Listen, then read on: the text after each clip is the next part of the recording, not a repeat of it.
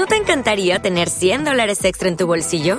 Haz que un experto bilingüe de TurboTax declare tus impuestos para el 31 de marzo y obtén 100 dólares de vuelta al instante. Porque no importa cuáles hayan sido tus logros del año pasado, TurboTax hace que cuenten. Obtén 100 dólares de vuelta y tus impuestos con 100% de precisión, solo con Intuit TurboTax. Debes declarar para el 31 de marzo. Crédito solo aplicable al costo de la presentación federal con TurboTax Full Service. Oferta sujeta a cambios o cancelación en cualquier momento.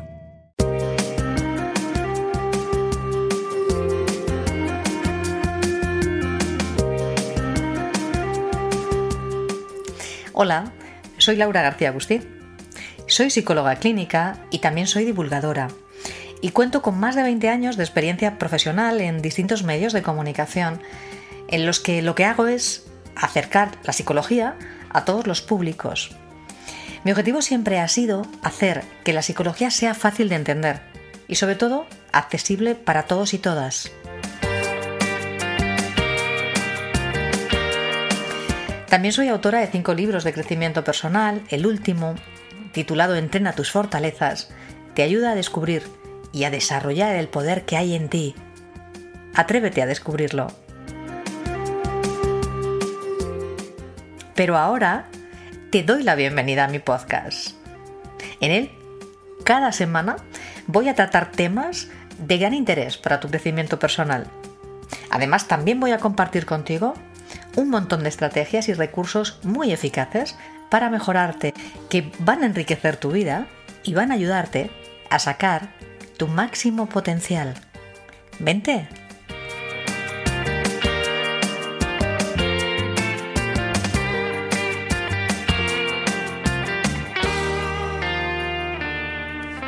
Hola, ¿qué tal? ¿Cómo estáis? ¿Cómo estáis llevando esta nueva semana? La cuarta ya de este periodo de encierro involuntario, pero que está resultando tan productivo para contener este dichoso virus. De hecho, si nos retrotraemos a la primera semana, yo creo que a casi todos nos parecía imposible que pudiéramos permanecer en casa tres semanas seguidas haciendo todo en nuestro domicilio. Bueno, pues ya vamos para la cuarta y lo que nos queda. Y en ese sentido, creo que hemos aprendido mucho de nosotros mismos y de cómo estas situaciones nos pueden afectar para bien y para mejorarnos y para salir fortalecidos de una situación que al principio nos resultaba tremendamente incómoda, tremendamente molesta, por impuesta y por desagradable y por rara, por novedosa, pero de la cual estoy segura de que todos vamos a salir muy cambiados, seguramente muy fortalecidos y con un aprendizaje que de otra manera no hubiéramos podido obtener.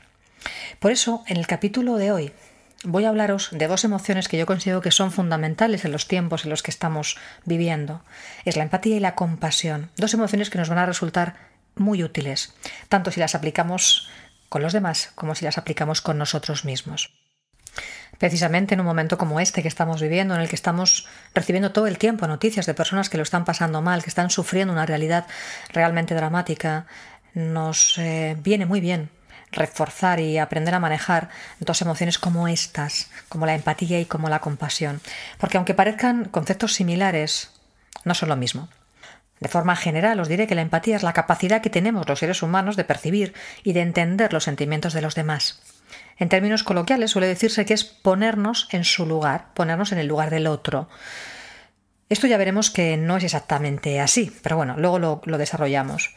Pero ¿cuánto se oye esto últimamente, verdad? Me refiero a lo de ponte en mi lugar. Es la manera que tenemos de decirle a los demás que nos entiendan. En cambio, la compasión es la capacidad de percibir el sufrimiento de los demás, de conectar con ese sufrimiento y de tratar de aliviarlo. Esa es la clave de la compasión, tratar de aliviar el sufrimiento de alguien. Pero vamos a profundizar un poco más en cada uno de estos dos conceptos.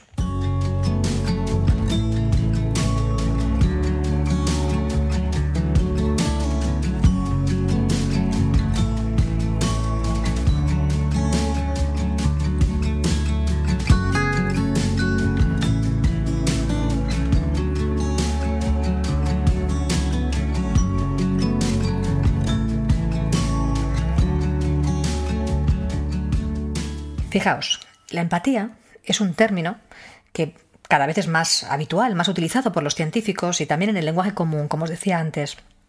y que, como también nos apuntaba, se confunde mucho con el altruismo o con la compasión, como comentábamos. Pero en realidad la palabra empatía abarca muchos estados mentales distintos y hace referencia a la capacidad de sentir a los demás desde nuestro interior.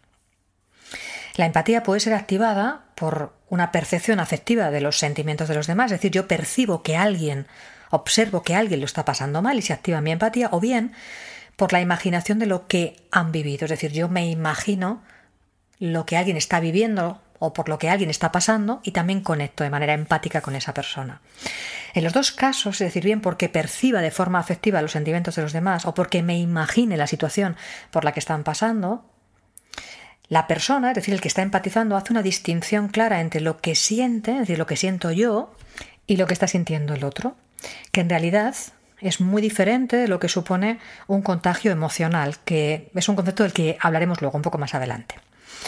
Bien, la empatía tiene dos dimensiones, una parte afectiva y una parte cognitiva. La parte afectiva de la empatía aparece cuando de forma espontánea entramos en contacto, es decir, somos conocedores de la situación y de los sentimientos de otra persona. Entramos en contacto con esas emociones porque se manifiestan a través de sus expresiones faciales, de la mirada, del tono de voz o de su comportamiento. Ahí es cuando se pone en marcha esa empatía afectiva, esta dimensión afectiva de la empatía. La dimensión cognitiva de la empatía nace cuando recordamos mentalmente una experiencia vivida por alguien o imaginamos lo que esa persona está sintiendo y cómo se ha visto afectada por la experiencia o imaginamos lo que nosotros podríamos sentir si estuviéramos en su lugar.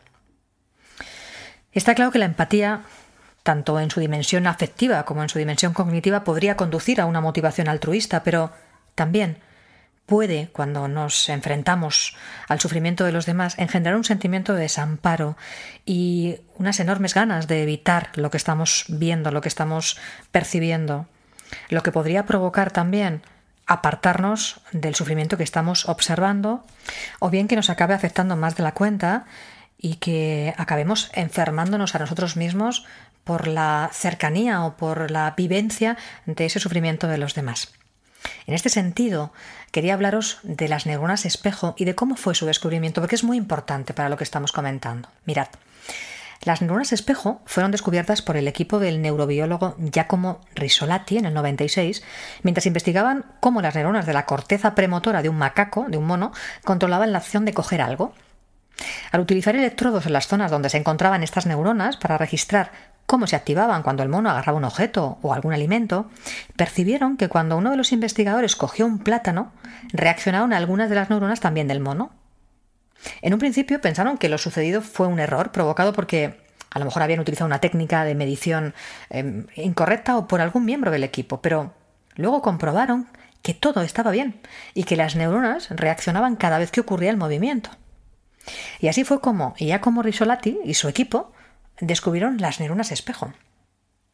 Seguramente muchos de vosotros os estáis planteando, pero bueno, ¿y qué importancia tienen las neuronas espejo para esto de la empatía? Pues mucha, mucha, muchísima. Explica muchísimas de las cosas que nos suceden a los seres humanos, pero vamos a empezar por el principio. Dejadme que os profundice un poco más en, en este tipo de neuronas, ¿vale? Y luego ya lo relacionamos con la empatía. Mirad, las neuronas espejo son un tipo de neuronas que se activan cuando se ejecuta o cuando se observa que alguien ejecuta una acción o cuando tenemos una representación mental de esa misma acción. Por eso se les puso el nombre de espejo, porque de algún modo reflejan lo que ven. Así, deducir lo que los demás piensan, sienten o hacen es posible gracias a la activación de estas neuronas, porque estas neuronas están especializadas en comprender no solo la conducta de los demás, sino también cómo se sienten. Fijaos que el descubrimiento de estas neuronas ha sido uno de los hitos más importantes de la neurociencia en los últimos años y ha venido a explicar de una forma neurológica las reacciones empáticas que tenemos los seres humanos, como os comentaba antes. Voy a contaros algunas curiosidades de estas neuronas espejo, porque me parece que es muy interesante. Mirad, según los últimos estudios, este tipo de neuronas están ubicadas fundamentalmente en el área de Broca, relacionada, ya sabéis, con el lenguaje y con la corteza parietal posterior permitiendo el estudio a los científicos, a los expertos, de la relación existente entre el lenguaje y la imitación entre los gestos y los sonidos. Esto es muy importante. Las neuronas espejo son importantes para controlar y para descodificar el movimiento de las manos, por ejemplo. Cuando estamos observando cómo alguien habla y mueve las manos o gesticula, pues las neuronas espejo tienen un papel muy importante para interpretar, controlar y descodificar esa información. Por lo que cuando estamos hablando con alguien, insisto, esta persona o nosotros movemos las manos, nuestras neuronas espejo entran en acción para interpretar el movimiento de las manos de la otra persona. Además, como antes he dicho, no solo reflejan aquello que vemos en el exterior a nivel motor, sino que son capaces de reflejar también aspectos emocionales por la conexión que tienen con el sistema límbico. Ya sabéis que el sistema límbico es el centro regulador de las emociones, es nuestro cerebro emocional. Bien, pues según las afirmaciones del neurocientífico Marco Lacoboni, los niños que imitan y que observan con mayor atención las expresiones faciales de las personas que les rodean, muestran una mayor activación de estas neuronas, de las neuronas espejo, y como resultado de eso sienten mayor nivel de empatía. La razón de ello se encuentra en que cuando un niño vea sonreír a alguien, sus neuronas espejo crean una representación mental de esa sonrisa en su mente, enviando señales al sistema límbico y finalmente termina sintiendo lo mismo que la persona a la que está observando. Tal y como afirma Giacomo Risolati, somos criaturas sociales. Nuestra naturaleza depende de entender las acciones, intenciones y emociones de los demás. Por tanto, las neuronas espejo nos permiten entender la mente de los demás no solo a través de un razonamiento conceptual, sino mediante la simulación directa, sintiéndolo, no pensando. Por otro lado, el neurocientífico Chandram se refiere a ellas como neuronas Gandhi, por la capacidad que tienen estas neuronas para facilitar el entendimiento, la empatía y la cooperación con los demás. Como dato curioso, os comentaré que las neuronas espejo son las responsables de hacernos bostezar cuando otra persona está bostezando o de que imitemos los gestos de una persona con la que estamos hablando sin saber por qué. Pero esto estoy segura que os pasa mucho, yo lo veo mucho en consulta, yo estoy hablando y tengo a mis pacientes que imitan algunos de los gestos que yo hago. Bueno, pues esto se produce gracias a las neuronas espejo. Como veis, las neuronas espejo nos aportan una explicación neurofisiológica sobre algunos aspectos de las relaciones sociales. Nos ayudan no solo a reconocer las acciones de los demás, sino también a comprenderlas, teniendo un papel fundamental en procesos, como os decía antes, como la empatía o como la imitación. Recordad que antes os hablaba del contagio emocional o lo que técnicamente se conoce como resonancia emocional, que nos permite sentir exactamente lo que el otro siente, ya sea un sentimiento de felicidad o de tristeza. Es imposible vivir exactamente la misma experiencia que alguien está viviendo, pero sí podemos sentir emociones similares. No hay nada mejor para ponernos de buen ánimo que observar a un grupo de amigos felices, de verse, de encontrarse y de manera opuesta, no hay cosa que nos afecte más o que nos conmueva más que ver a alguien llorar.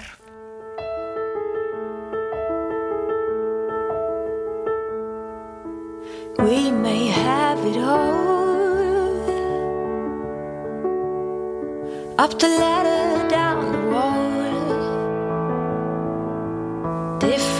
mystery.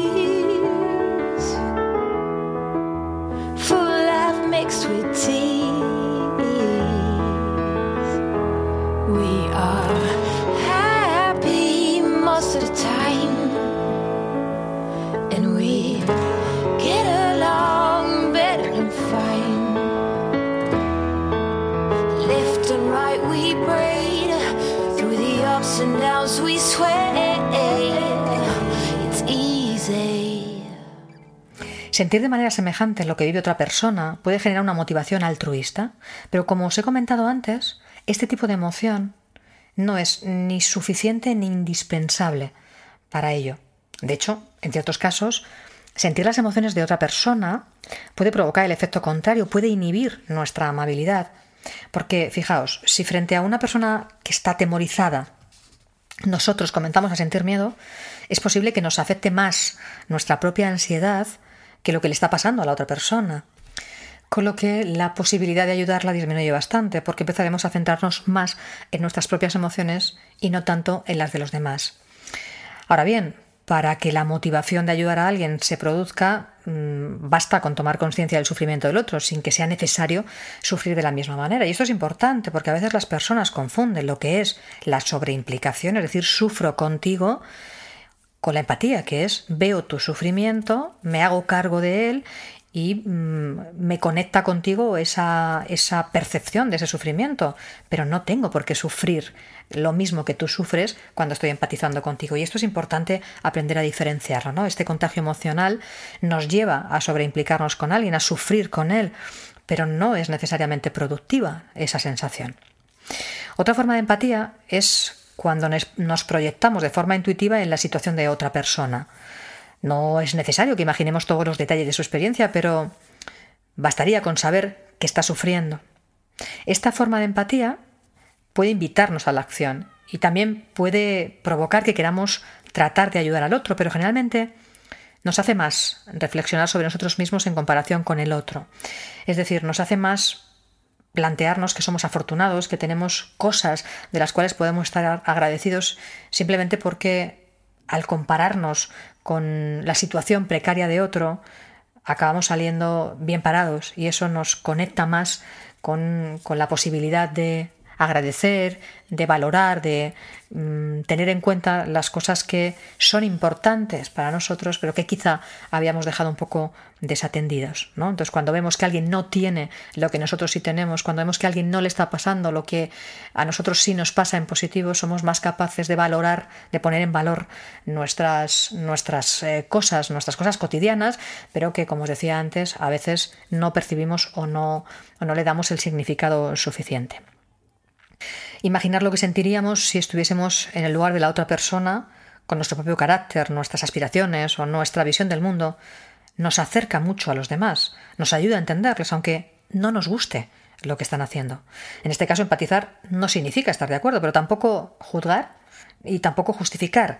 Si juzgamos, nos ponemos en contra de la persona y si justificamos, acabamos protegiendo y mm, tapando conductas que nos molestan o que nos resultan incómodas y eso no es productivo. La empatía trata sencillamente de tratar de entender al otro, de tratar de entenderle, insisto, a veces no siempre lo conseguimos, pero tratar de entender o ser capaces de recoger las emociones de los demás no implica necesariamente que estemos de acuerdo con ese comportamiento o con, o con eso que estamos observando.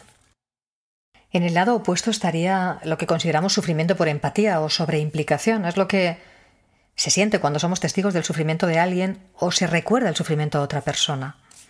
Esto está ocurriendo mucho ahora entre nuestros sanitarios de los hospitales. Están expuestos a un gran número de situaciones en las que las personas están sufriendo mucho, tanto los pacientes como sus familiares, y para las que no disponen de recursos suficientes.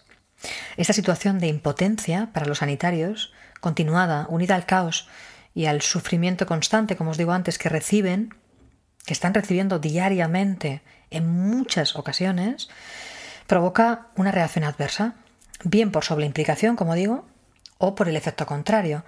En el caso de la sobreimplicación, porque yo sufro con los pacientes lo que ellos están sufriendo, pues acabo agotándome emocionalmente, porque recibo mucho dolor, mucho sufrimiento y me meto de lleno en ese sufrimiento. Eso no es útil, no es, no es adecuado porque acaba provocando un intenso nivel de estrés y lo que llamamos burnout, estar quemado dentro de nuestra profesión precisamente por sobreimplicación.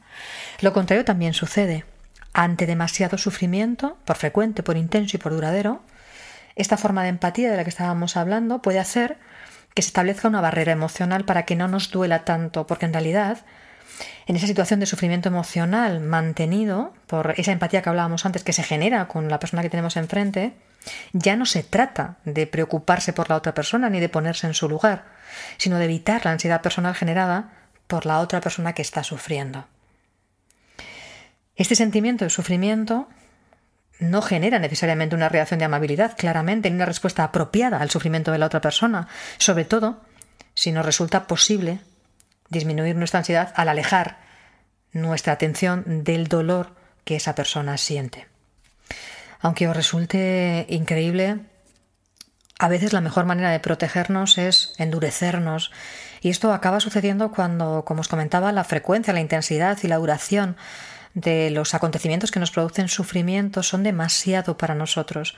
Entonces, a veces somos muy críticos em, evaluando el comportamiento del personal sanitario, por ejemplo, cuando les vemos nerviosos o tensos o cansados y a lo mejor no son tan amables como hubiéramos esperado y no somos nosotros capaces de empatizar con ellos y de darnos cuenta de que ellos llevan empatizando muchos días, de que ellos llevan recibiendo muchos días muchísimas angustias, mucho sufrimiento y que a ellos les está generando un coste emocional enorme y les está provocando una situación de estrés intensa. Entonces, en ese sentido, nosotros también tenemos que hacer un ejercicio de empatía para acercarnos más a estos profesionales que es verdad, acaban estando saturados por este exceso de sufrimiento.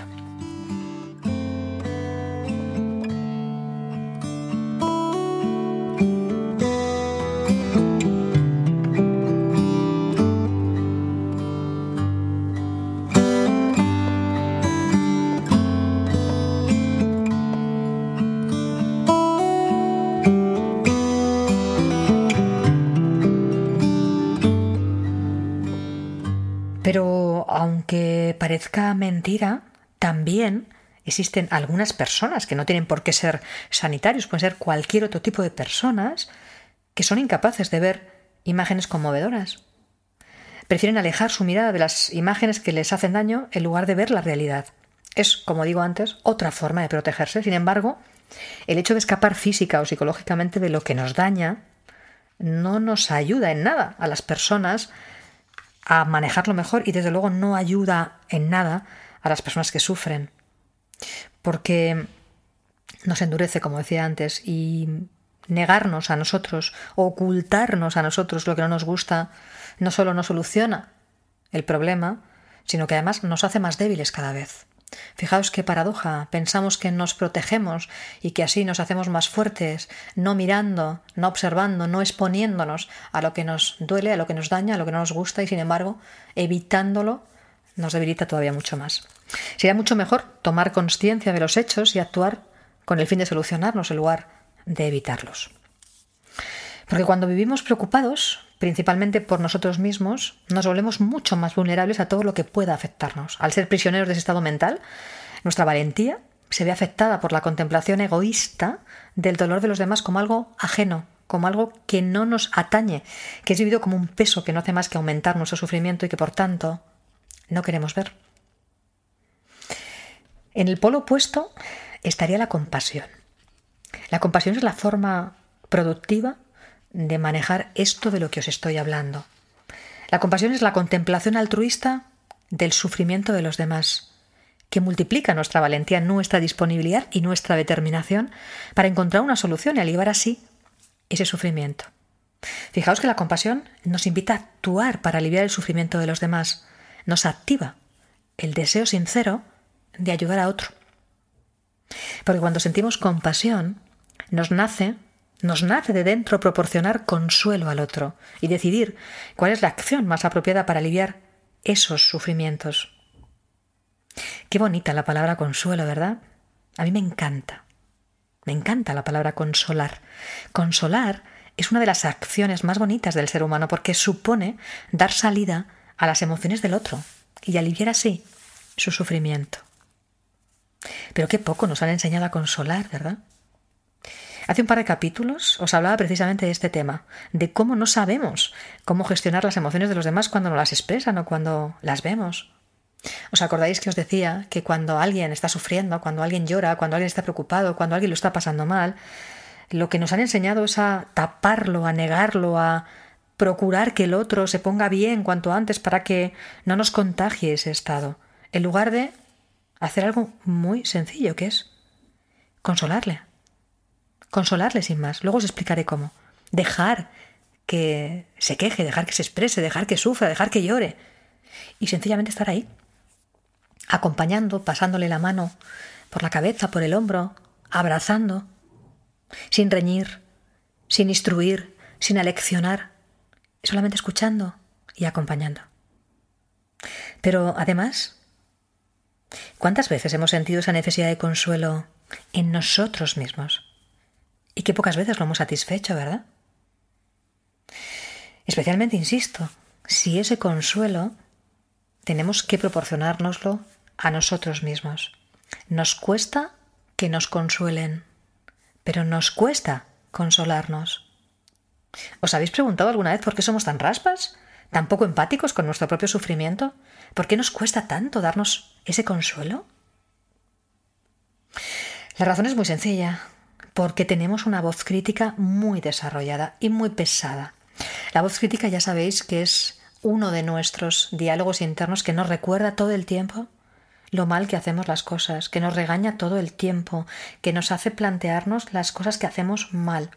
¿Por qué tenemos esta voz crítica tan desarrollada? Ya os he hablado otras veces, otras muchas veces, de la voz crítica ahora no es el, sitio para extenderme aquí, pero sí que dejadme que os recuerdo que la voz crítica es una voz que se va construyendo, se va alimentando, se va desarrollando a lo largo de nuestro aprendizaje vital y se va desarrollando en función de cuáles han sido nuestras experiencias con nuestros modelos, especialmente con nuestros padres, nuestros hermanos, nuestros maestros, nuestros abuelos, nuestros tíos. Es decir, la voz crítica se compone de todas y cada una de esas lecciones o normas o recomendaciones que nos han ido dando a lo largo de nuestra vida y que no hemos aprendido a gestionar correctamente. Bien porque nos hemos sentido demasiado exigidos o bien porque nos hemos sentido poco queridos o bien porque realmente las personas que estaban a nuestro lado no han sabido aleccionarnos. Entonces hemos desarrollado una voz crítica que, como os decía antes, se empeña en recordarnos de forma sesgada y mentirosa, ¿eh? porque la voz crítica es mentirosa y es sesgada, todo lo que hacemos mal. Por eso digo que es mentirosa y sesgada, porque hay otra parte que nunca nos dice, que es la parte más extensa generalmente de nuestro comportamiento, que es lo que hacemos bien. Pero a la voz crítica no le interesa eso. A la voz crítica solamente le interesa rechazarnos, insultarnos, hablarnos mal a nosotros mismos. Y el problema de todo esto es que le escuchamos demasiado, es que le permitimos demasiado estar en nuestra cabeza. Pero precisamente yo hoy tengo el antídoto para conseguir que esa voz crítica cada vez sea menos intensa y cada vez tenga menos fuerza en nuestro diálogo interno. Y ese antídoto es la autocompasión. Antes os hablaba de la compasión en general, de cómo sentir compasión por los demás precisamente en un momento como este en el que vemos que la gente está sufriendo y necesita ese consuelo. Y ahí lo entendemos muy bien y somos capaces de poder transmitir ese consuelo a otros.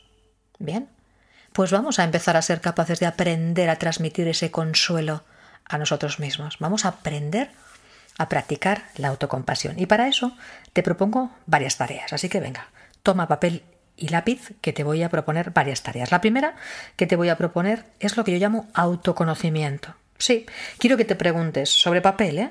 ¿Quién soy? ¿Quién soy yo? ¿Qué cosas me gusta hacer? ¿Cuáles son mis fortalezas? ¿Mis cualidades? ¿Cuáles son mis puntos fuertes? Por qué hechos, acciones, actitudes o conductas me puedo sentir orgulloso. Todo eso, anótalo, pero piensa, reflexiona sobre eso, porque tienes mucha información sobre ti mismo que no estás utilizando, así que párate a pensar sobre ti. Párate a conocerte, como si acabaras de conocer y te sentaras a tomar un café contigo. Cuando tú conoces a alguien nuevo, te interesa todo de esa persona. Pues yo te propongo que te pares a tomarte un café o un té contigo y te preguntes todas estas cosas para aprender a conocerte. La segunda tarea que te propongo es la autoconsciencia. Quiero que te preguntes, ¿cómo me siento? Y para eso, una manera de ayudarte a, saber cómo te sientes es establece varios parones durante el día, pero póntelo en, en, el teléfono, que te, que te salte la alarma, para que te puedas parar varios momentos durante el día a hacerte esa pregunta varias veces y anótalo. La pregunta es, ¿cómo me siento ahora? ¿Me siento bien o me siento mal? Si me siento bien, fenomenal. ¿Cuál es la emoción que siento? ¿Es alegría? ¿Es calma? ¿Es esperanza? ¿Es gratitud?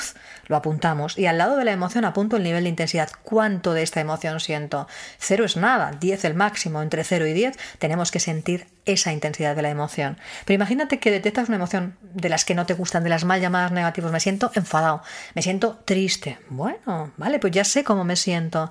Y de la misma manera que me siento triste, puedo apuntar cuánto de tristeza estoy sintiendo para conectarme con esa emoción, cuánto de tristeza, o cuánto de alegría, o cuánto de calma, o cuánto de esperanza, o cuánto de rabia, o cuánto de incertidumbre. Todas son emociones tuyas, todas son emociones bien recibidas, todas son emociones que te conectan contigo, así que acostúmbrate a observarlas para empezar a recibirlas.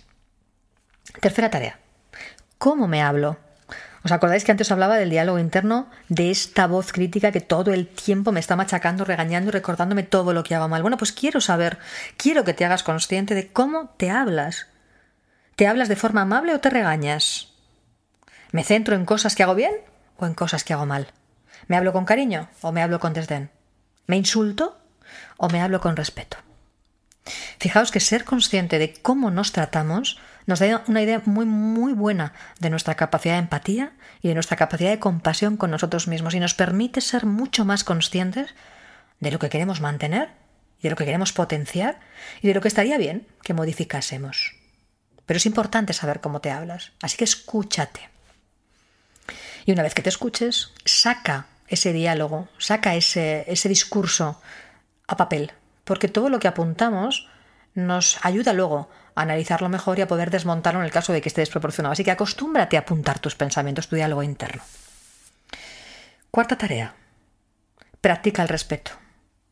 Comienza por dejar de insultarte, ya. Comprométete contigo mismo. Si te estás insultando, comprométete a dejar de insultarte ya. No es aceptable. De verdad, comprométete desde este mismo instante a hablarte bien, con respeto y con cariño.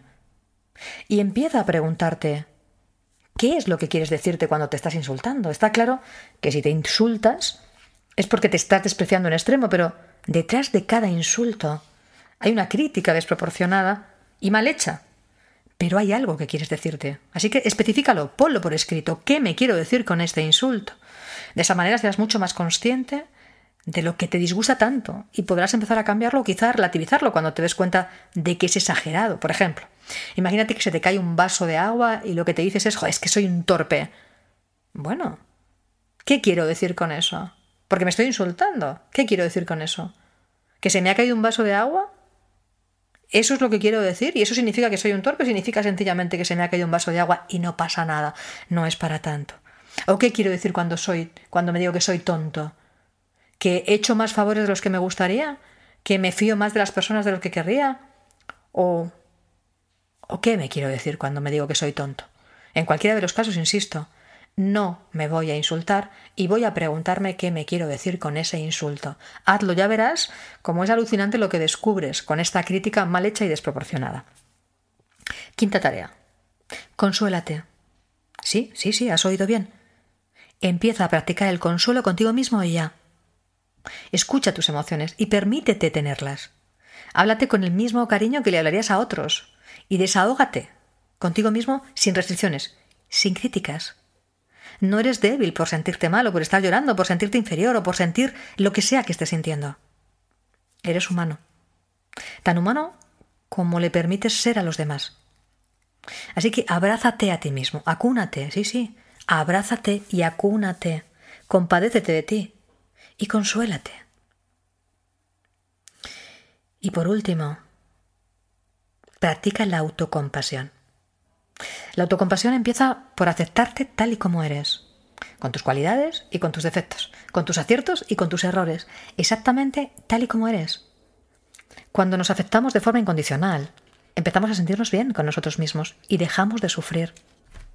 La idea no es que no cambies algo que quieras cambiar, faltaría más. La idea es que seas consciente de quién eres y cómo funcionas y lo aceptes.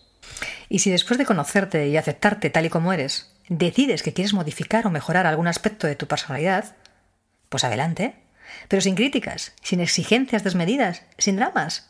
Sencillamente, mejórate desde la aceptación y para eso, sencillamente tienes que ser compasivo contigo, no permisivo, pero sí compasivo. ¿Que cuál es la diferencia? Mira, ser permisivo supone resignarse a quedarse con cosas que no nos gustan de nuestra forma de ser. Significa ser rígido, Significa negarse a cambiar e instalarse en el victimismo. Ser compasivo, en cambio, supone aceptarnos tal y como somos, ser muy conscientes de las cosas que nos gustan de nosotros mismos, lo que nos hace únicos, y también ser muy conscientes de lo que queremos mejorar y cambiar, y comprometernos con ese cambio, sin dramas, como te decía antes, sin exigencias desmedidas, pero con determinación. Así sí, así seremos cada vez mejores personas. Te invito a hacerlo. Te invito a que practiques todo lo que puedas, porque ya sabéis que lo que no se practica no se consolida, así que si verdaderamente queréis cambiar, tenéis que proponeroslo seriamente y practicar.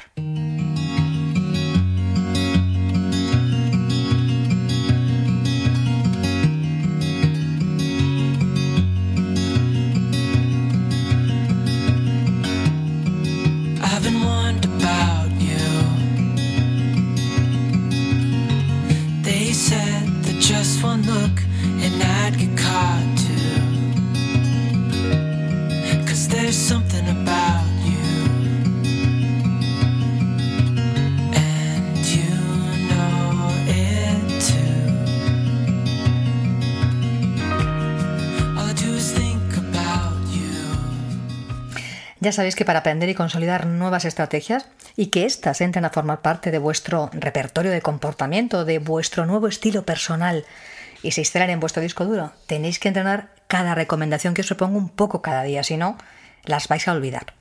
Todo lo que no se entrena no se consolida, así que si realmente queréis cambiar algún aspecto de vuestra personalidad y entrenar vuestra capacidad de empatía y de compasión, tenéis que entrenaros con regularidad.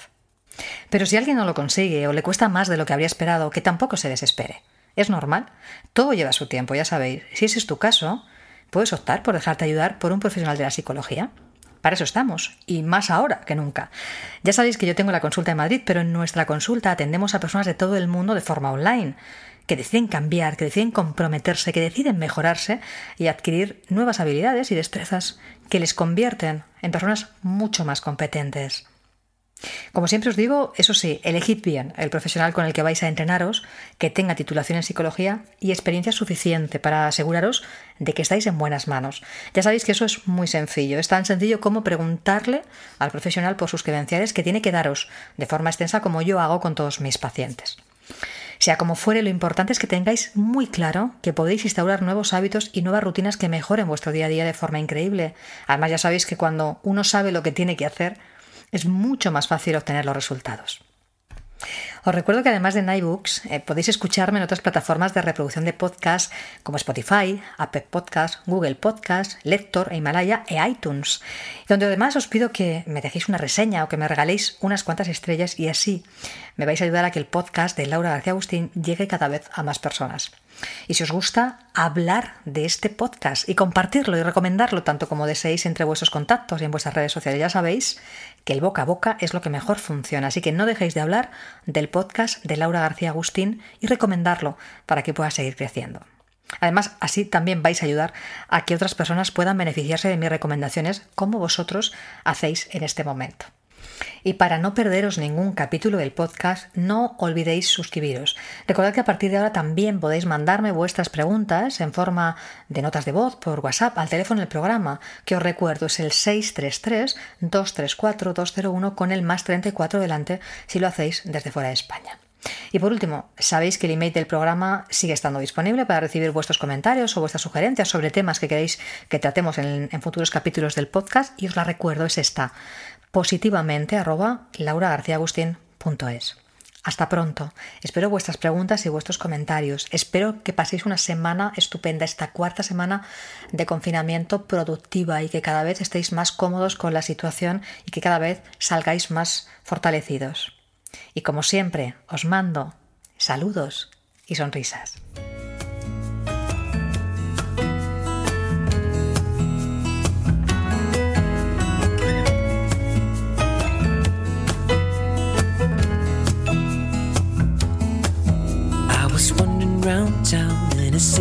Ago when I was struck by luck cause I found you sitting all alone looking down your phone like a restless soul.